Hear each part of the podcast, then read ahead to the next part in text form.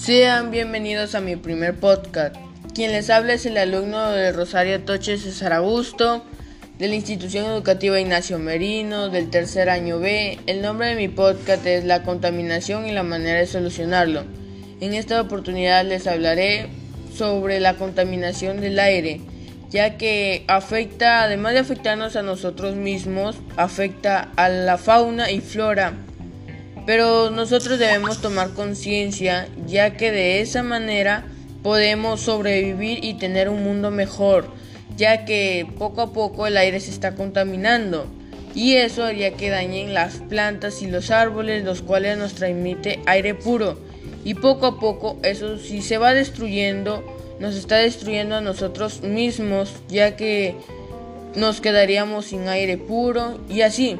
Bueno, Adelante, a continuación les voy a presentar algunas soluciones a la problemática. Está originada principalmente, como dije anteriormente, por la actividad humana, ya que al crear productos muchas veces no se dan cuenta en las consecuencias que podría traer. Conozcamos qué agentes lo causan, sus consecuencias y cómo dar solución. Este tipo de contaminación afecta a las plantas, animales e inclusive a nosotros mismos. Porque, como dije anteriormente, creamos productos sin saber las consecuencias que traerían. Nosotros más nos interesamos en los beneficios, pero antes de comprar o crear algún producto, recuérdelo bien, el que me está escuchando, debemos pensar en las consecuencias que nos traería más adelante, a nosotros, al ambiente y a los animales. Bueno, este tipo en Talara, el tipo de contaminación del aire es debido a la refinería. Esto está causando que haya varios muertos. El 10 de febrero de 2016 fue cuando ocurrió un derrame de ácido nafténico, el cual causó dolores de cabeza, náuseas, irritación de ojos, cólicos, diarreas, además de dar además para dar una solución intentaron, no, hicieron una medición del aire que luego lo utilizaron para hacer una denuncia. Bueno, en mi caso yo trataría de las personas que vivirían cerca de la refinería, habría una solución que cambiase de lugar, se ponga de acuerdo con la refinería para que los cambiaran y es lo que se está haciendo actualmente. Bueno, además el Perú es uno está en el rango moderado con 23,3 microorganismos por metro cúbico de la calidad del aire. A continuación está Chile con 22,6 microgramos por metro cúbico. Además también está Guatemala con 20,2 microgramos por metro cúbico. Las personas somos los que pagarían las consecuencias, ya como dije anteriormente, los productos que elaboramos. Estos afectarían sin darnos cuenta, afectan a nuestro ambiente y nuestra propia salud.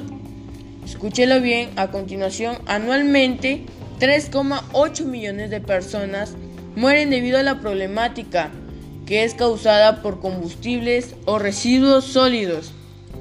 A la hora de cocinar, se da el mismo caso donde un 27% de las personas pueden contraer neumonía, pueden enfermarse de neumonía y un 18% que les dé un accidente cerebrovascular. La manera de solucionar este problema es plantar árboles, usar los residuos orgánicos para un sembradillo, ya que está comprobado científicamente que son los que, como dije anteriormente, los árboles son los que nos dan aire puro. Y nosotros lo que debemos de hacer es plantar más. A la hora de cortar un árbol, plantarlo de nuevo para que así no vayamos destruyendo eh, la fauna y tengamos aire puro. Además, los residuos orgánicos los podemos utilizar en otras actividades, como dije, en un huerto o sembradillo. A continuación, otra idea, otra solución sería hacer caso o cumplir con las tres R's. En este momento se estaría preguntando, ¿qué son?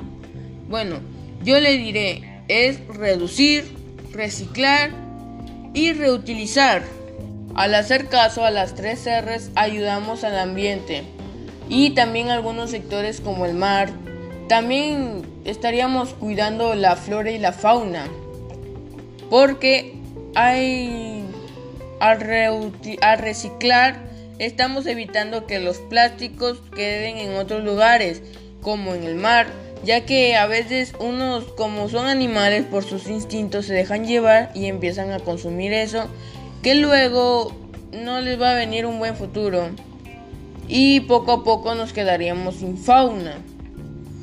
Sin fauna. A continuación otra solución que sería los residuos sólidos. Bueno, usted no encontraría alguna solución para esto, pero yo le vengo a dar una. Que es, escuche bien, casi 12.920 toneladas de residuos sólidos son que alrededor son 1.7 kilómetros de basura se generan al día por habitante. El 48% proviene de domicilios, el 26% de comercios, el 14% de servicios, 5% de diversos residuos de manejo especial, 4% de la central de abasto y 3% de residuos controlados. Sumando esos porcientos nos daría el 100% exacto. Bueno, a continuación le voy a dar la solución que sería usar esos residuos sólidos en otras actividades. Se preguntaría cuáles. Bueno, en el arte. En Coyoacán es un lugar donde usan los residuos sólidos para hacer arte que las personas este, le encuentren significado a que debemos cuidar el ambiente. Por ejemplo, en unas imágenes aparecieron este, los residuos sólidos utilizados para realizar un dibujo de una tortuga, el cual demostraba que debemos cuidar la fauna marina. También se deben dejar algunos productos químicos que originen clorofurocarbono, en pocas palabras CFC, ya que agotan la capa de ozono y eso produce que los rayos ultravioletas pasen y nos empiecen a dañar la piel y nos, nos produzcan enfermedades como cáncer a la piel, etc. Y los invito a ustedes a evitar esos productos químicos o cambiarlos por otros que sean naturales o que no contaminen, porque de esa manera estaríamos cuidando nuestro planeta. Bueno, a continuación le diré una frase que es con este una frase que debemos cumplir que es que respirar es un derecho y no contaminar es un deber. En pocas palabras, nosotros en respirar es como un derecho a la salud y no contaminar es un deber, como realizar actividades, tareas, etc. Finalmente, los invito a ustedes que me estén escuchando a tomar conciencia para poder tener un futuro mejor, cuidar nuestro planeta nuestra fauna y flora.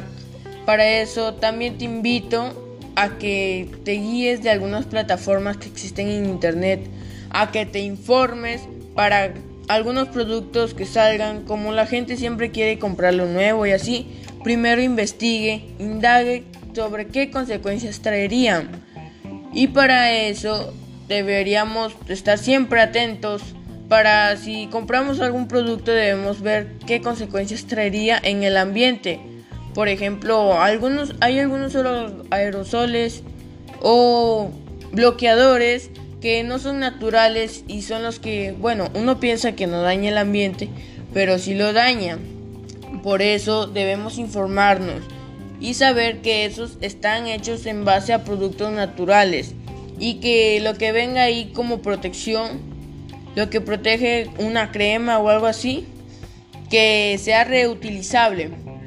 Bueno, tenga un lindo, un lindo día. Hasta luego. Y recuerde, esto fue Contamina menos y vive más. Gracias por haberme escuchado.